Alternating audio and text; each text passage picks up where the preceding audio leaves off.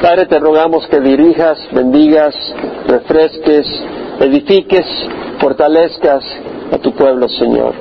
Que tu palabra nos alimente, seas tú, Señor, quien nos hable, que podamos oírte y ser bendecidos, Señor. En nombre de Jesús. Amén. Salmo 82. Salmo de Asaf es otro de los salmos de Asaf. Dios ocupa su lugar en su congregación.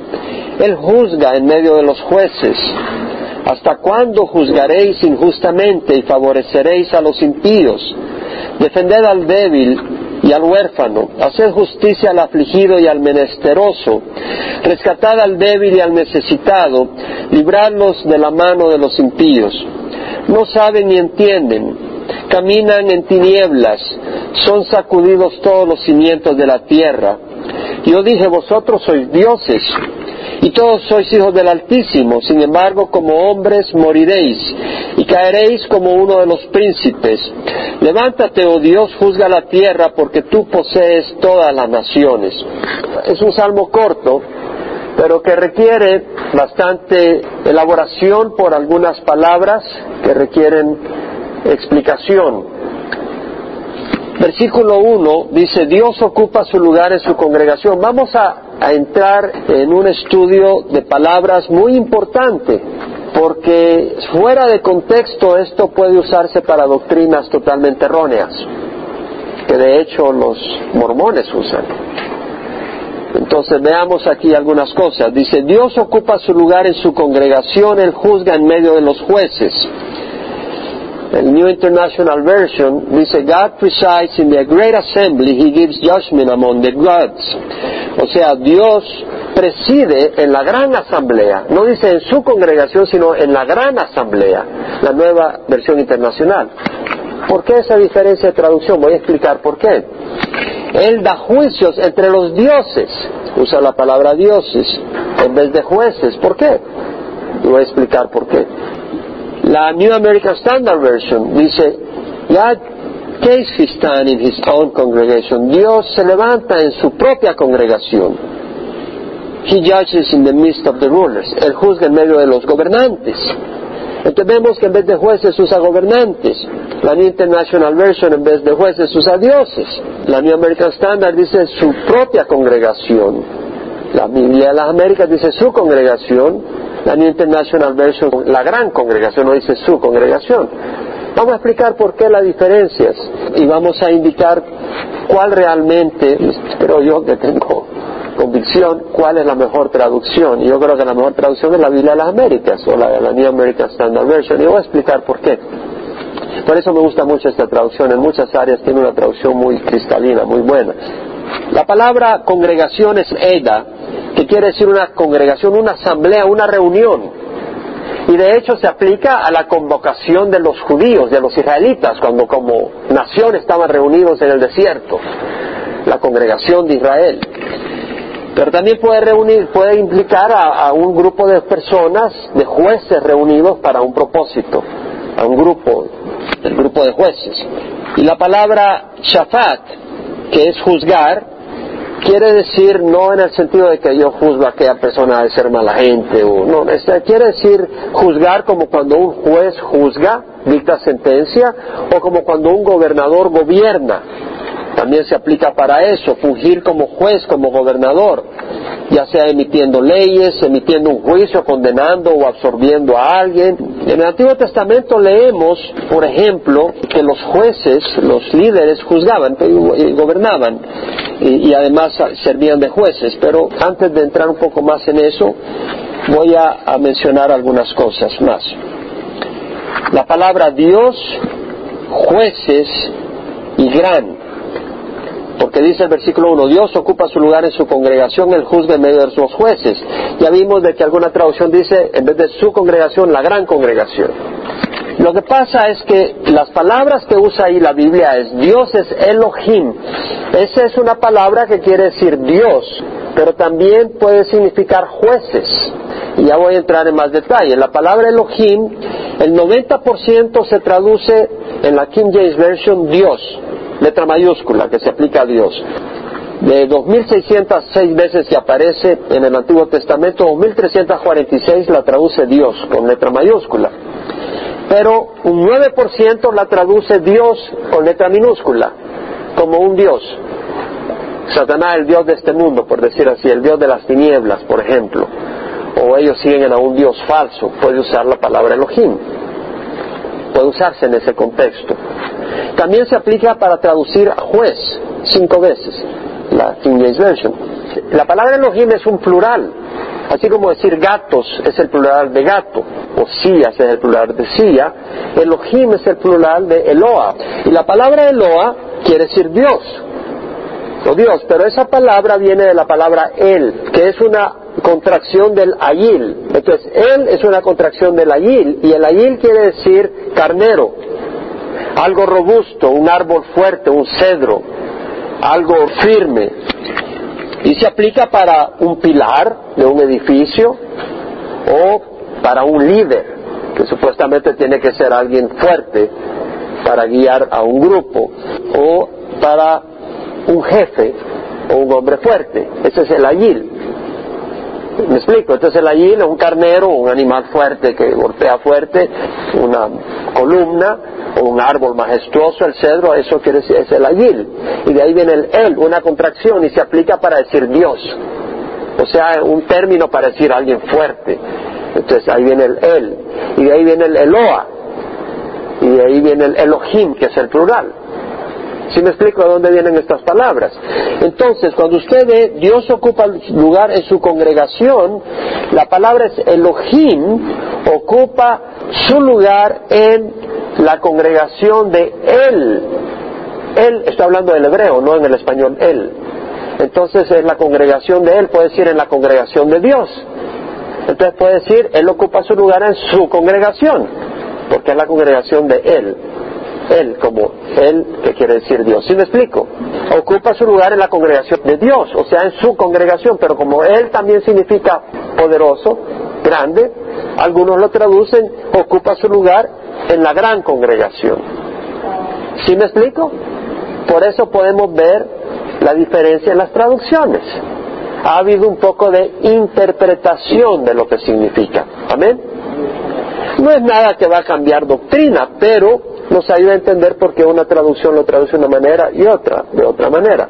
Yo creo que se refiere a que Dios ocupa su lugar en su congregación, que también es una congregación grande en el sentido de que se está refiriendo a la congregación de jueces, al grupo de jueces que Él ha asignado para juzgar al pueblo de Israel. Porque la palabra dice, Él juzga en medio de los jueces. La palabra jueces ahí es Elohim. Entonces por eso algunas traducciones dicen juzga en medio de los dioses. No, no, porque cuando usted lee el contexto de ese salmo, ¿qué trata este salmo? De los jueces que no están juzgando correctamente. ¿Cierto o no? Y esto se refiere a Israel, no a los jueces de otro país. Entonces está refiriéndose a los jueces de Israel, a los jueces de su pueblo, a la congregación de jueces, o sea, es decir, al grupo de jueces. Entonces, lo que está diciendo es, Dios ocupa su lugar en su congregación, Él juzga en medio de sus jueces. Lo que está queriendo decir es que estos jueces le pertenecen a Dios, ellos se representan a Dios, y hay un juez sobre ellos. Así como estos jueces están juzgando los casos en Israel, ellos tienen un juez supremo que es Dios. Y ellos deberían de juzgar correctamente. Dios los juzga, Dios los evalúa, Dios los, los analiza. Entonces, eso aclara un poco por qué las distintas traducciones. Amén. Ahora, habiendo dicho eso, quisiera mencionar un poco de los jueces. Los jueces gobiernan y juzgan. Vaya a eso 18 donde tenemos a un gran líder, porque queremos aprender, ¿no? Necesitamos aprender para que no nos den vuelta los que enseñan doctrinas equivocadas. Vienen los mormones y dicen, vamos a ser dioses. Ahí dice. ¿Verdad? Vamos a aclarar esas cosas. Entonces vamos a Éxodo 18. En Éxodo 18 tenemos la historia cuando llega Jetro, que es el suegro de Moisés, cuando Moisés está con la congregación de los israelitas en el desierto en Refidim, donde han sacado agua de la roca, y ahí llega Jetro con su hija, Séfora, que es la esposa de Moisés, se la lleva porque cuando Moisés llegó a sacar al pueblo de Egipto, Séfora se que fue donde su papá, mientras todo ese despelote se armaba. Y ahora ya viene Jetro y trae a su hija, la esposa de Moisés, a Moisés. Y cuando llega, dice el versículo 13, Moisés se sentó a juzgar al pueblo. No decir, aquel me cae mal, aquel no me cae No, no, quiere decir que se sentó como juez a juzgar los problemas que había. Y el pueblo estuvo delante de Moisés desde la mañana hasta el atardecer. Imagínate juzgar a un pueblo de tres millones de personas. Cuando el suegro de Moisés vio todo lo que él hacía por el pueblo, dijo, ¿qué es esto que haces por el pueblo? ¿Por qué juzgas tú solo? Y todo el pueblo está delante de ti desde la mañana hasta el anochecer. Y respondió Moisés a su suegro, porque el pueblo viene a mí para consultar a Dios. El pueblo quería saber qué hacer en cada situación. Cuando tienen un pleito vienen a mí. Y los judíos eran pleitistas igual que los latinos. Y yo juzgo entre uno y otro, dándoles a conocer los estatutos de Dios y sus leyes. Vemos aquí juzgo, es decir, él como juez dicta qué es lo correcto y qué no es lo correcto. Y el suegro de Moisés le dijo, no está bien lo que haces. Con seguridad desfallecerás tú y también este pueblo que está contigo porque el trabajo es demasiado pesado para ti. No puedes hacerlo tú solo. Ahora escúchame, yo te aconsejaré y Dios estará contigo. Sé tú el representante del pueblo delante de Dios y somete los asuntos a Dios. Y enséñales los estatutos y las leyes y hazles saber el camino en que deben andar y la obra que han de realizar. Entendemos que la responsabilidad de él es enseñar al pueblo las cosas de Dios para que ellos puedan saber cómo responder, cómo actuar, cómo obrar. Es lo que hacemos en la iglesia, ¿no?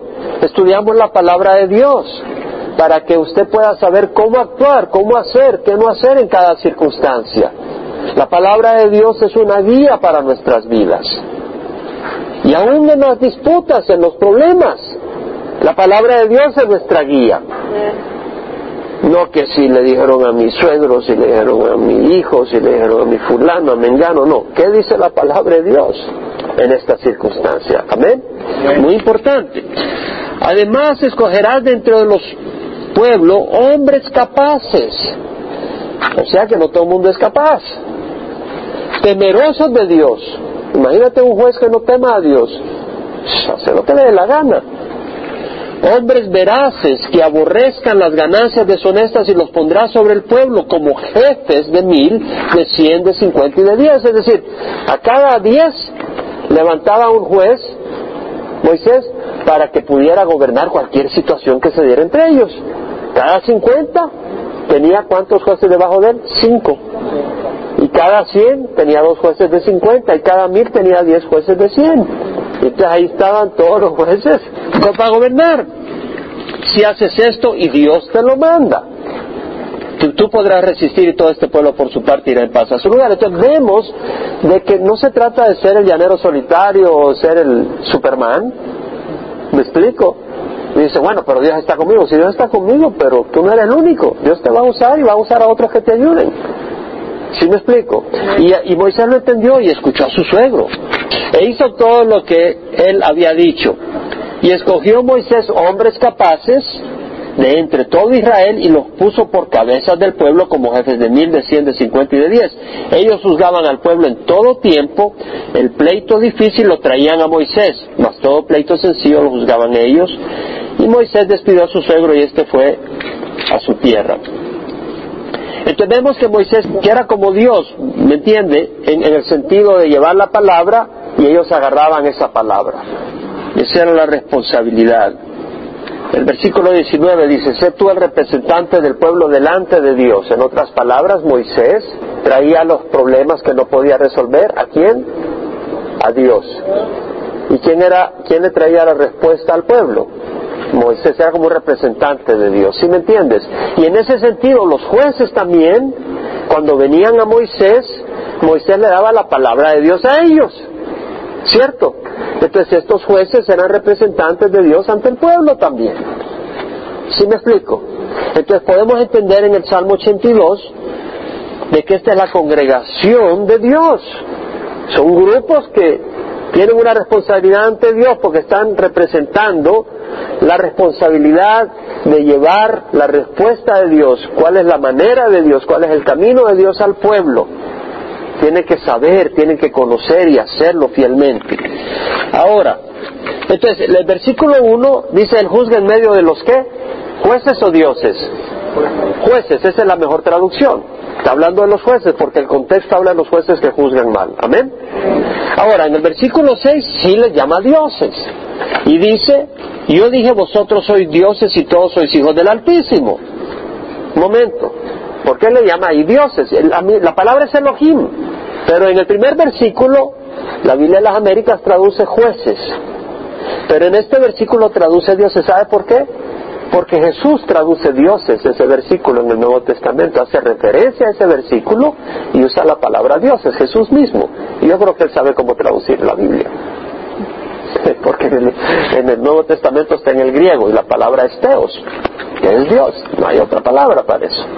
Entonces, ¿por qué está diciendo, yo dije vosotros sois dioses? Bueno, ya vimos que la palabra Dios Elohim viene de Eloja, que viene de él y que viene de Ayil, y que está hablando de poder, de poderío, de fuerza. Pero vamos a aclarar un poco más, diciendo lo siguiente. Cuando Dios creó al hombre, en el capítulo 1 de Génesis, versículo 26, y dijo Dios, hagamos al hombre a nuestra imagen conforme a nuestra semejanza, y ejerza dominio sobre los peces del mar, sobre las aves del cielo, sobre los ganados, sobre toda la tierra y sobre todo reptil que se arrastra sobre la tierra. Creó pues Dios al hombre a imagen suya, a imagen de Dios lo creó, varón y hembra lo creó, no nos hizo semejante al mono, aunque eso digan los evolucionistas, nos hizo semejantes a Dios. No es que Dios tenga nariz y orejas y uñas en sus pies, sino que nos hizo como seres espirituales, con un cuerpo, pero con una capacidad moral con un libre albedrío, con capacidad de crear, no de la nada, pero sí de tener creatividad y con capacidad de entender que hay un propósito para nuestras vidas. Los animales no saben que hay un propósito para sus vidas. Ellos no saben que al morirse no se van a ir ni al cielo ni al infierno. Nosotros sabemos que hay un propósito, hay una eternidad y todo esto. Entonces, podemos preguntarnos por qué existimos. Un animal no dice, bueno, ¿y por qué existo? Voy a investigar por qué existo. Eso ni lo piensa. Entonces hemos sido creados a la imagen de Dios y en ese sentido somos como pequeños dioses, ¿sí me explico? Porque somos hechos a la imagen de Dios. Es como que si tengamos una imagen tuya y decimos, bueno, aquí está Pedro y aquí está Pedrito. una imagen de Pedro, no sé si me entiendes. En ese sentido, bueno, en Éxodo 4, cuando el Señor manda a Moisés, dice, bueno, pero yo no puedo hablar, entonces bueno que vamos a mandar a Aarón y le dice, tú hablarás a Aarón y Aarón dirá lo que, lo que tú ibas a decir. Entonces mira lo que dice en el versículo 15. Tú le hablarás a Aarón, se está refiriendo a Moisés que le hablará a Aarón, y pondrás las palabras en su boca, y yo estaré con tu boca, y con su boca, y os enseñaré lo que habéis de hacer. Además, él hablará por ti al pueblo, y él te servirá como boca, y tú serás para él como Dios. ¿Sí me explico? Entonces Moisés iba a ser como Dios porque él iba, a, él iba a darle la información a Aarón y Aarón iba a hablar de parte de Moisés. Entonces era como que si Moisés estaba sirviendo como Dios, no es que Moisés sea Dios, pero está dando el ejemplo, un paralelo. Y en ese sentido somos hechos a la imagen de Dios, somos por decir así como dioses. Y los jueces, ¿qué dan la responsabilidad? Juzgar. ¿Cuál es el juez universal? Dios. Entonces estos jueces son como decir así dioses en ese sentido. Pero ya después los baja del, trono, porque les dice, son mortales y se van a morir como cualquiera, se van a pelar como cualquiera. Lo dice el mismo Salmo. ¿Sí me explico? Muy importante. Ahora, el problema es de que hay una tendencia al ser humano a querer ser como Dios. Porque esa tendencia es una infección que viene de quién? De Satanás. Cuando Dios le dijo a Adán, puedes comer de todos los árboles del huerto, pero el árbol del conocimiento, el bien y el mal no puedes comer, porque el día que comas de él, morirás. Y se le apareció a la serpiente a Eva y le dice, con que Dios dijo que no puedes comer de ningún árbol. No, podemos comer de los árboles del huerto, pero del árbol que está en medio del huerto no podemos comer, porque el día que comamos moriremos. Le dijo, no, no morirás. Dios sabe que no morirás. Pero él sabe que el día que comas vas a ser como Dios, conociendo el bien y el mal. Y Eva vio el fruto, lo vio agradable para comer, lo vio atractivo y deseable para alcanzar sabiduría y probó y entró ahí la maldición le dio a probar a Adán y Adán comió y entró en la maldición y el pecado. Pero vemos el atractivo cuando le dijo, serás como Dios. Y ese es el pecado que trajo a Satanás al suelo, porque era un ángel, un ángel de gran categoría, el ángel muy alto en, en, la posición de los ángeles. Y vemos en Isaías 14, versículo 12 al 15, cuando hace referencia a Babilonia, el Señor en esa profecía, esa profecía va más allá de Babilonia y llega a hablar de Satanás, de Lucifer, y dice, ¿cómo has caído del cielo, oh lucero de la mañana? Sabemos que Babilonia no estaba en el cielo. ¿Te acuerdas cuando el Señor Jesús dijo, yo vi a Satanás caer del cielo como un rayo? ¿Ah? ¿Te acuerdas? En Lucas. Dice, ¿cómo has caído del cielo, oh lucero de la mañana, hijo de la aurora? Has sido derribado por tierra, tú que debilitabas a las naciones. Pero tú dijiste en tu corazón, subiré al cielo por encima de las estrellas de Dios. Las estrellas de Dios en, Apocalipsis 12.4 se refiere a los ángeles. Cuando el dragón Satanás tira y arrastra con su cola a una tercera parte de las estrellas del cielo a la tierra. Y está refiriéndose cuando Satanás se subleva y arrastra a una tercera parte de los ángeles en contra de Dios. Eso aparece en Apocalipsis, no vamos a ir ahí.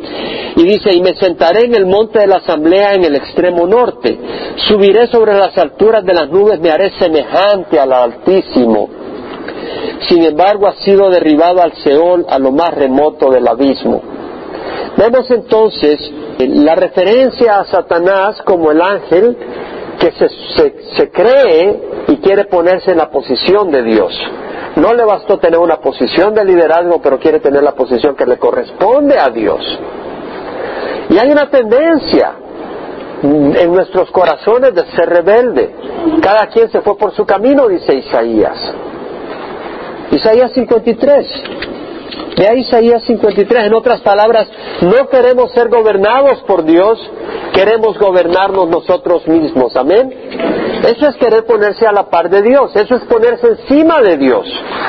En 53 dice, versículo 6, todos nosotros nos descarriamos como ovejas, nos apartamos cada cual por su camino, por nuestro camino. Cada quien agarró por nuestro camino con dinero o sin dinero, hago siempre lo que quiero. Y mi palabra es la ley, ¿no? Estamos diciendo lo que dice la canción, amén. Pero nosotros no decimos así, porque hemos venido al arrepentimiento. Hemos venido al arrepentimiento, pero entonces vemos, no hay una tendencia nuestra a no ser gobernados. Tenemos una tendencia a ser nuestros propios caprichos. Y eso es no querer ser gobernado por Dios. En Ezequiel vemos ese, ese mismo problema. Ezequiel 28, versículo 1 nomás vamos a leer, pero cuando tenga tiempo en su casa léase del versículo 1 al 19, pero no tenemos el tiempo aquí, solo voy a leer el versículo 1. Y vino a mí la palabra del Señor diciendo, hijo de hombre, y el 2, di al príncipe de Tiro, así dice el Señor Dios, aun cuando tu corazón se ha enaltecido y has dicho, un Dios soy, sentado estoy en el trono de los dioses, en el corazón de los mares, no eres más que un hombre y no Dios, aunque hayas igualado tu corazón al corazón de Dios. Entonces nosotros podemos tener un corazón arrogante, ¿cierto? Y tenemos arrogancia, un poco, algunos más que otros, y el Señor dice, no, necesitamos venir humildemente. Bienaventurados los pobres en espíritu, porque ellos se reinan los cielos. Bienaventurados los humildes, porque ellos heredarán la tierra. No los que decimos, yo no me dejo gobernar por nadie. No es así. Ahora, ¿entendemos el contexto del Salmo 82?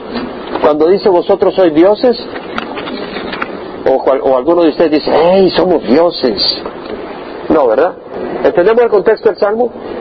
Cuando digo el contexto, el significado dentro de lo que está diciendo el salmista, lo entendemos, amén.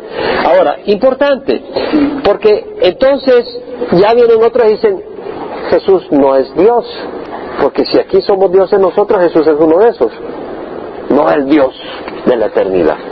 Eso es lo que enseñan los testigos de Jehová, que Jesús es un ángel. ¿Cierto o no? Entonces vamos a tener cuidado ahí. Porque Juan 10, 27, Jesús dice, mis ovejas oyen mi voz y yo las conozco y me siguen y yo les doy vida eterna. ¿Quién crees que puede dar vida eterna aparte de Dios? Tú puedes dar vida eterna. El único que puede dar vida eterna es Dios. Y dice, mis ovejas oyen mi voz, yo las conozco y me siguen. Y yo les doy vida eterna y jamás perecerán y nadie las arrebatará de mi mano. Mi Padre que me las dio es mayor que todos y nadie las arrebatará de la mano de mi Padre. Y yo y el Padre somos uno. Lo que está diciendo Jesús ahí es que si las ovejas están en mis manos, las ovejas están en las manos de mi Padre, porque yo estoy tan unido a mi Padre, son dos personas distintas, el Padre, el Hijo y el Espíritu Santo, no es la misma persona. ¿Cuántas personas hay en Dios? Tres. ¿Cuántos dioses hay en Dios? Uno. Dios es distinto que el ser humano. Cuando veo a Edwin, veo a una sola persona. Dios son tres personas. El Padre, el Hijo y el Espíritu Santo. Pero es un solo Dios. ¿Cuántas personas hay en Dios? ¿Cuántos dioses hay? Vivos y verdaderos. Uno. Ahora, cuando Jesús dice, y hoy el Padre somos uno, no quiere decir que somos la misma persona, pero somos un Dios. ¿Sí me explico? Somos un Dios. Es decir, el Padre, el Hijo y el Espíritu Santo, los tres son un Dios. Y cada uno de ellos es Dios, pero no son tres dioses porque son uno. ¿Me explico? No lo podemos entender, pero lo podemos, eh, podemos entender el concepto, lo que es, podemos definir el concepto, que hay tres personas en Dios. ¿Cómo explicarlo? Es difícil entenderlo en la mente, pero es lo que nos enseña la palabra, no podemos negar que Jesús es Dios. De hecho, cuando los judíos oyeron esto, quisieron asesinar a Jesús. Vea los siguientes versículos. Los judíos volvieron a tomar piedras para apedrearle. Jesús les dijo, os he mostrado muchas obras buenas que son del Padre, ¿por cuál de ellas me apedreáis? Los judíos le contestaron, no te apedreamos por ninguna obra buena, sino por blasfemia, porque tú siendo hombre te haces Dios. Entonces vemos de que ellos entendían que cuando Jesús dijo, eh, mis ovejas escuchan mi voz, yo las conozco y me decían, y yo les doy vida eterna wow, esto ya estaban pero encendidos y cuando dijo yo y el Padre somos uno, ahí se lo iban a cocinar. ¿Me explico? Es decir, ya no iban a esperar más. Entonces Jesús los confunde. Porque Jesús muchas veces cuando venían los judíos a atacarlo, les decía algo de las mismas escrituras y los dejaba, ¿ah? ¿Qué? Y así lo dice el Señor. Viene el Señor y les contesta con el Salmo 82.6 el salmo que estamos estudiando. Mira lo que le dice. Jesús le respondió, no está escrito en vuestra ley. Yo dije, soy dioses. Les dio ese versículo. Y se quedaron confundidos. Ahí sí que se quedaron, en, como decimos, en, en onda. Si aquellos a quienes vino la palabra de Dios los llamó dioses y la escritura no se puede violar, a quien el Padre santificó y envió al mundo, vosotros decís blasfemas porque dije, yo soy el Hijo de Dios. Vemos que él dice, yo soy el Hijo de Dios. ¿Sí? Vemos la diferencia. Nosotros somos dioses en el sentido de que hemos sido creados a la imagen de Dios, pero Él es el Hijo de Dios, de naturaleza divina. ¿Entendemos? Vemos. Porque hay que saber trazar la escritura. Nosotros somos hijos de Dios, porque la palabra del Señor dice, a los suyos vino, pero los suyos no le recibieron, pero los que recibieron, es decir, a los que creen en su nombre, les dio el poder de ser llamados hijos de Dios, que no nacieron de carne ni de sangre de voluntad de hombre, sino de Dios. Somos hijos de Dios en el sentido que nacemos del Espíritu, pero no quiere decir que somos hijos de Dios en el sentido de que existimos desde la eternidad junto con el Padre, con una característica divina, eterno. ¿Sí me explico? Que ha existido toda la eternidad que creo. No, Jesús es el Dios de la eternidad.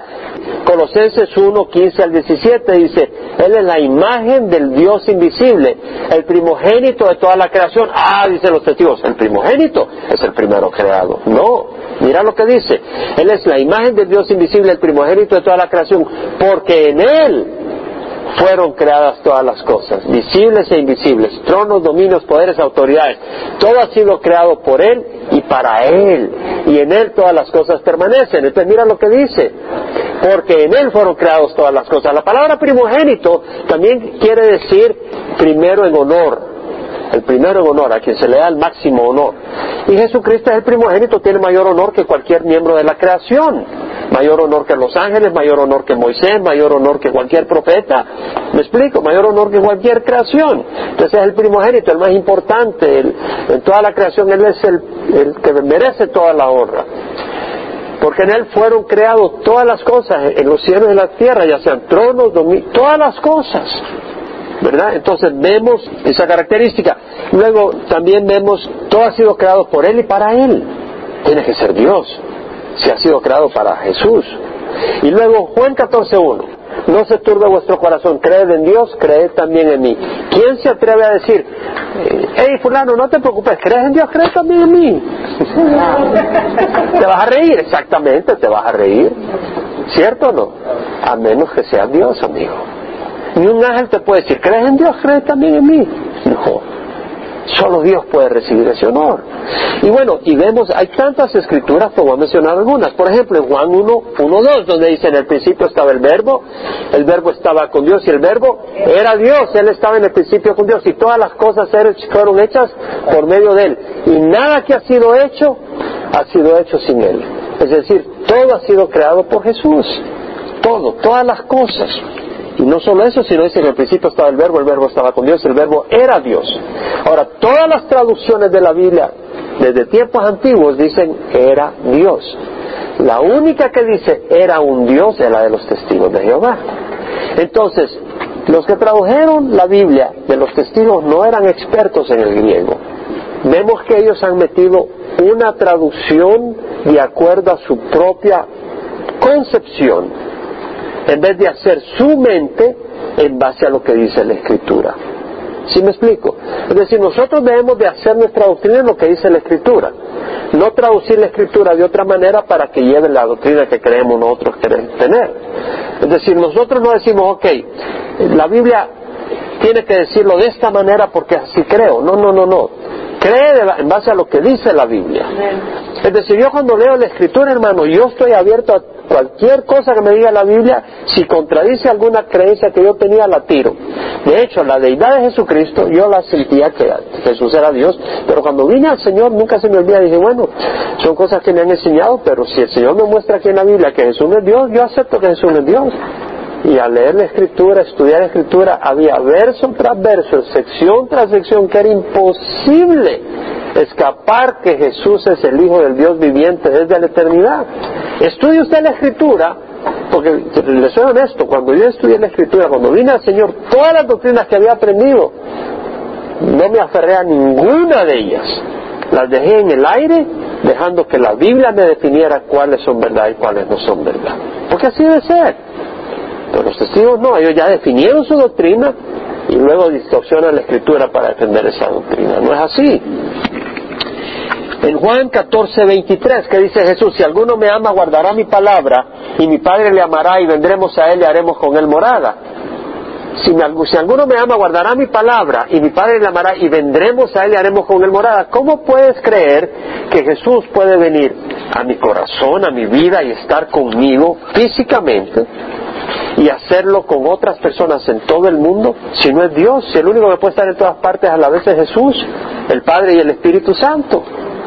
Entonces vemos que Jesús tiene que ser Dios. La gente que le ora a María, pobrecitos, porque María no está en todas partes todo el tiempo. El que le ora a San Pedro, a San Juan, a San Pablo, ellos no están en todas partes todo el tiempo, están en la presencia de Dios ahorita.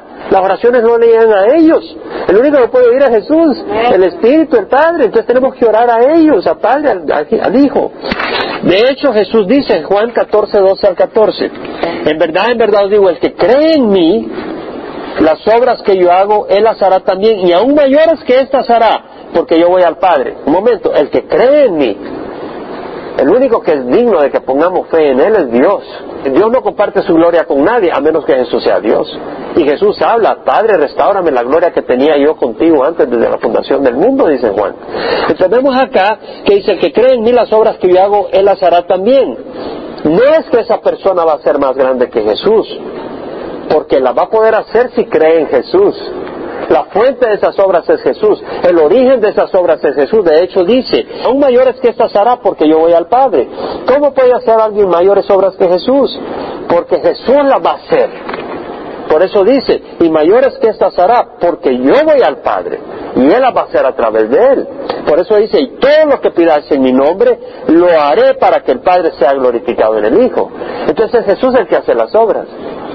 Cuando alguien es usado por el Señor y diez mil personas reciben a Cristo, quien lo está haciendo es el Señor, es Jesús a través de Él porque Él está siendo canal de Jesucristo. Por eso dice, porque yo voy al Padre podrás hacer esas obras. Y es en el que cree en Jesús, no es que dice, oh, yo soy mejor que Jesús, yo voy a hacer las grandes obras. No, no, si crees en Jesús, Él es la fuente del poder, Él es la causa, Él es el, el que hace la obra. Amén. Amén. Hay mucha más doctrina sobre esto, pero en Efesios 4, 10, refiriéndose a Jesús, dice, el que descendió es también el mismo que ascendió mucho más arriba de todos los cielos para poder llenarlo todo, que descendió al, al Seol, a donde estaban los muertos, para los que habían muerto con la fe en Dios, liberarlos y llevarlos al cielo, a la presencia de Dios. El que descendió es el mismo que ascendió, y ascendió hasta lo más alto, arriba de los cielos de los cielos, para llenarlo todo. ¿Qué ser humano puede llenarlo todo? ¿Qué ser angelical puede llenarlo todo? Solo Dios puede llenarlo todo. Entonces cuando los testigos de Jehová dicen que Jesús es un ángel, están muy equivocados. ¿Tienen ustedes algunas personas que están con los testigos, algunos que están con los mormones? Llegan los mormones a su casa, llegan los testigos. Tenemos que estar preparados, hermanos. Hebreos 1, 6 al 8. Y de nuevo, cuando trae al primogénito al mundo, fíjate que no dice cuando crea, la, escritura jamás dice que Dios hizo a Jesús. De nuevo, cuando trae al primogénito al mundo dice, y adórenle todos los ángeles de Dios. Y de los ángeles dice, el que hace a sus ángeles espíritus y a sus ministros llamas de fuego. Pero del Hijo dice, tu trono, oh Dios, es por los siglos de los siglos. Y cetro de equidad es el cetro de tu reino. Jesús es Dios. Los ángeles adoran a Jesús es imposible que un ángel adore a otro ángel. Dios prohíbe que se adoren a los ángeles. Pero hay más. Apocalipsis 1. La revelación que Dios le dio para mostrar a sus siervos, es decir, a los siervos de Jesús, las cosas que deben suceder pronto, y la dio a conocer enviándola por medio de su ángel. ¿El ángel de quién? De Jesús. Por medio de su ángel a su siervo Juan. Porque Juan era siervo de quién? De Jesús. Entonces, vemos que Jesús manda a su ángel para dar a conocer la revelación de Jesucristo que Dios le ha dado a Jesús que le da a conocer a sus siervos. Y lo hace a través de su ángel. Amén. Ahora vete a Apocalipsis 22, versículo 16. Yo Jesús he enviado a mi ángel a fin de daros testimonio de estas cosas. Vemos entonces de que quien envía al ángel es Jesús, envía a su ángel. ¿Queda claro eso? Vaya hacia Apocalipsis 1. Vaya al versículo 7. Y aquí viene con las nubes. ¿Quién? Jesús. Y todo ojo le verá, aún los que le traspasaron. ¿De quién está hablando? Al único que traspasaron, del que está hablando acá, es Jesús. Y aquí viene con las nubes y todo ojo le verá, aún los que le traspasaron y todas las tribus de la tierra harán lamentación por él. Sí, amén. Yo soy el alfa y la omega. ¿Quién está hablando acá? Jesús, está hablando de Jesús que viene con las nubes. Y ahora Él habla y dice, yo soy el alfa y la omega, dice el Señor Dios, el que es, el que era y el que ha de venir, el Todopoderoso. ¿Quién es el que va a venir? Jesucristo. Él es el Todopoderoso, Él es el alfa y la omega, Él es el Señor y Dios. Váyase a Apocalipsis 22, versículo 6. El ángel que vino a revelarle estas cosas a Juan le dice, estas palabras son fieles y verdaderas. Y el Señor, el Dios de los espíritus de los profetas, envió a su ángel para mostrar a su siervo las cosas que pronto han de suceder. ¿Quién envió a su ángel? Ya lo vimos, ¿verdad? ¿Cierto o no? Jesús envió a su ángel. ¿Y cómo se llama acá a Jesús? El Señor, el Dios de los espíritus de los profetas envió a su ángel. El Señor, el Dios de los espíritus de los profetas. ¿De quién está hablando aquí el ángel? De Jesucristo, pero está hablando de Dios. Jesús es Dios. Veamos el versículo 7. Aquí vuelve a, a decir Jesús, déjame meterme aquí a hablar un poquito. Y se mete Jesús y dice, he aquí yo vengo pronto. Bienaventurado el que guarda las palabras de la profecía de este libro Entonces viene y aquí habla Juan, dice, yo Juan soy el que oyó y vio estas cosas. Y cuando oí vi me postré para adorar a los pies del ángel que me mostró estas cosas. No se, no se postró a los pies de Jesús, porque el que estaba ahí era el ángel diciéndole estas cosas. Y me dijo, no hagas esto, yo soy consiervo tuyo y de tus hermanos los profetas y de los que guardan las palabras de este libro. Adora a Dios. Al único que se puede adorar es a Dios. Vemos que los ángeles adoran a Dios en Hebreos. ¿Cierto? También me dijo, ¿qué dijo Tomás cuando vio a Jesús resucitado el domingo siguiente? Señor mío y Dios mío. Y se postró y adoró.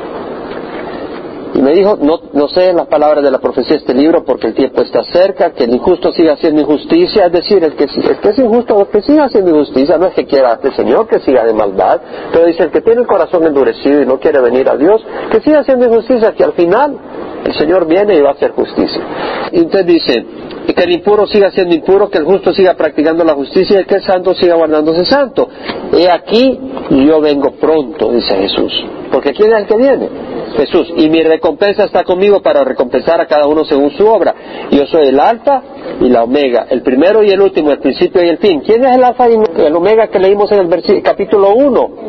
Jesús. Entonces vemos acá, yo Jesús he enviado a mi ángel. El único que envía ángeles, hermanos, es Dios. Solo Dios puede decir mi ángel. Bueno, y el versículo 17, el espíritu y la esposa dice, ven, y el que oye diga, ven, y el que tiene sed venga, y el que desea que tome gratuitamente el agua de la vida. El versículo 20 dice, el que testifica estas cosas dice, sí, vengo pronto, amén. Es decir, Jesús mismo da testimonio, así es, yo vengo pronto. Está hablando de Jesús y termina, ven Señor Jesús.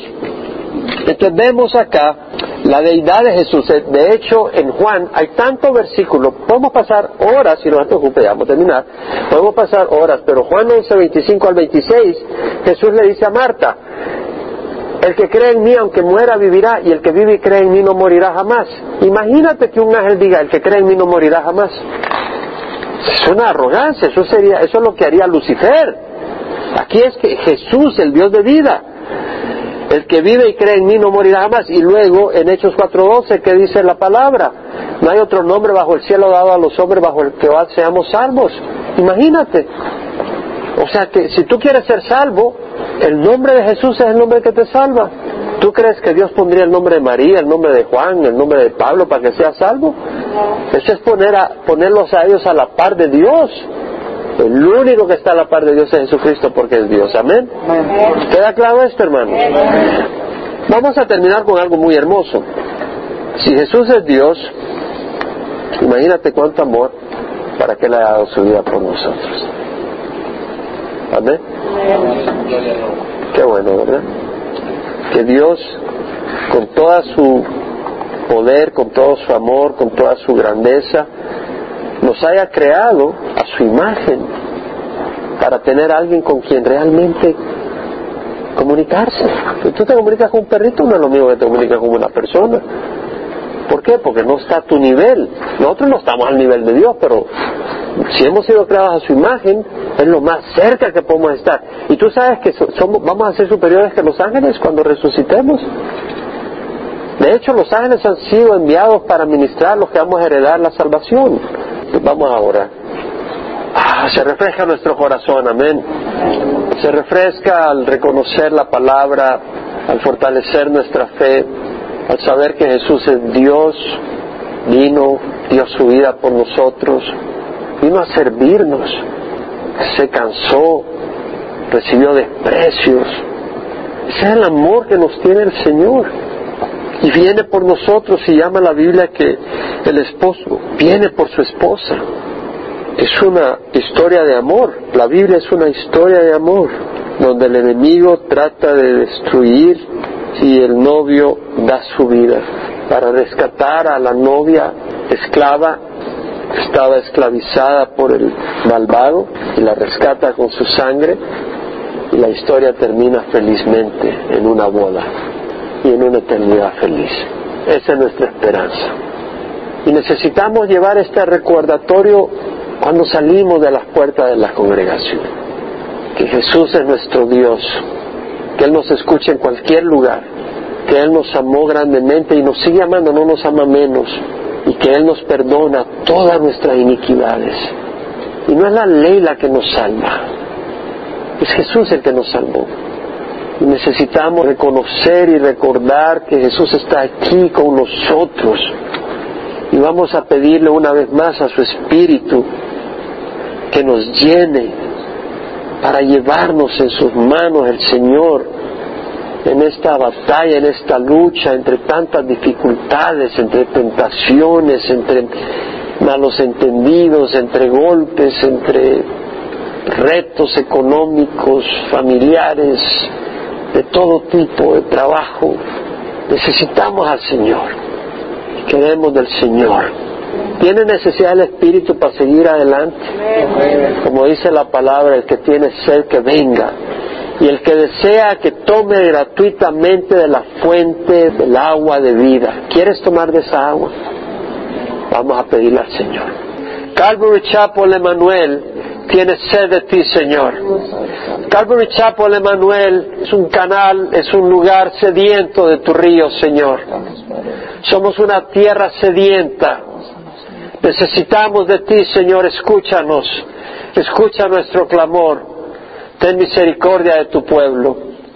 Te damos gracias que nos pides nada excepto sed. El que tenga sed, que venga. Y que el que desea que tome gratuitamente del agua de la vida. El requisito es tener sed. Tenemos sed, Señor.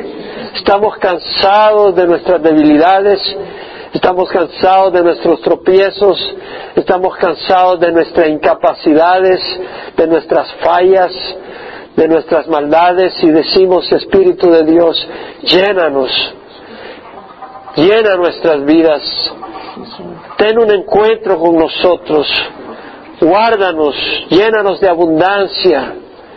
Queremos estar llenos de tu gozo, de tu paz, que el mundo sepa que tú vives, Señor. Que el mundo sepa que tú vives y haces una diferencia en las almas, en los corazones de los hombres y mujeres. Que tú sanas, que tú sanas heridas del corazón, que tú sanas enfermedades físicas.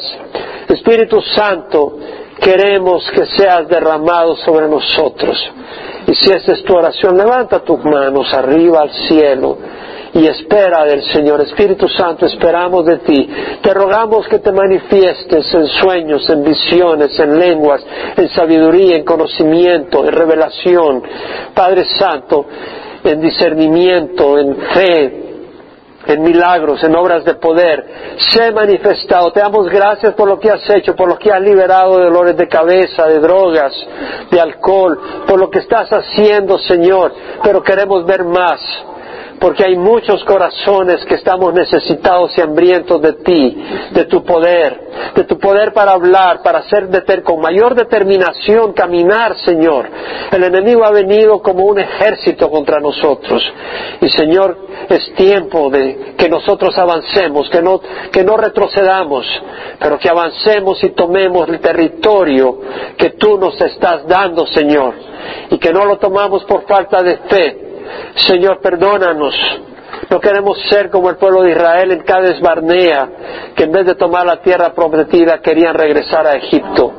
Muchas veces nuestros corazones se cansan y se atemorizan cuando vemos la, la, oposición, cuando vemos al enemigo y como que los placeres de Egipto nos atraen, las cebollas, el puerro, la carne, los peces de Egipto. Perdónanos, Señor, y fortalece nuestra fe y danos tu espíritu, Señor, para caminar hacia adelante y tomar el territorio que tú nos das.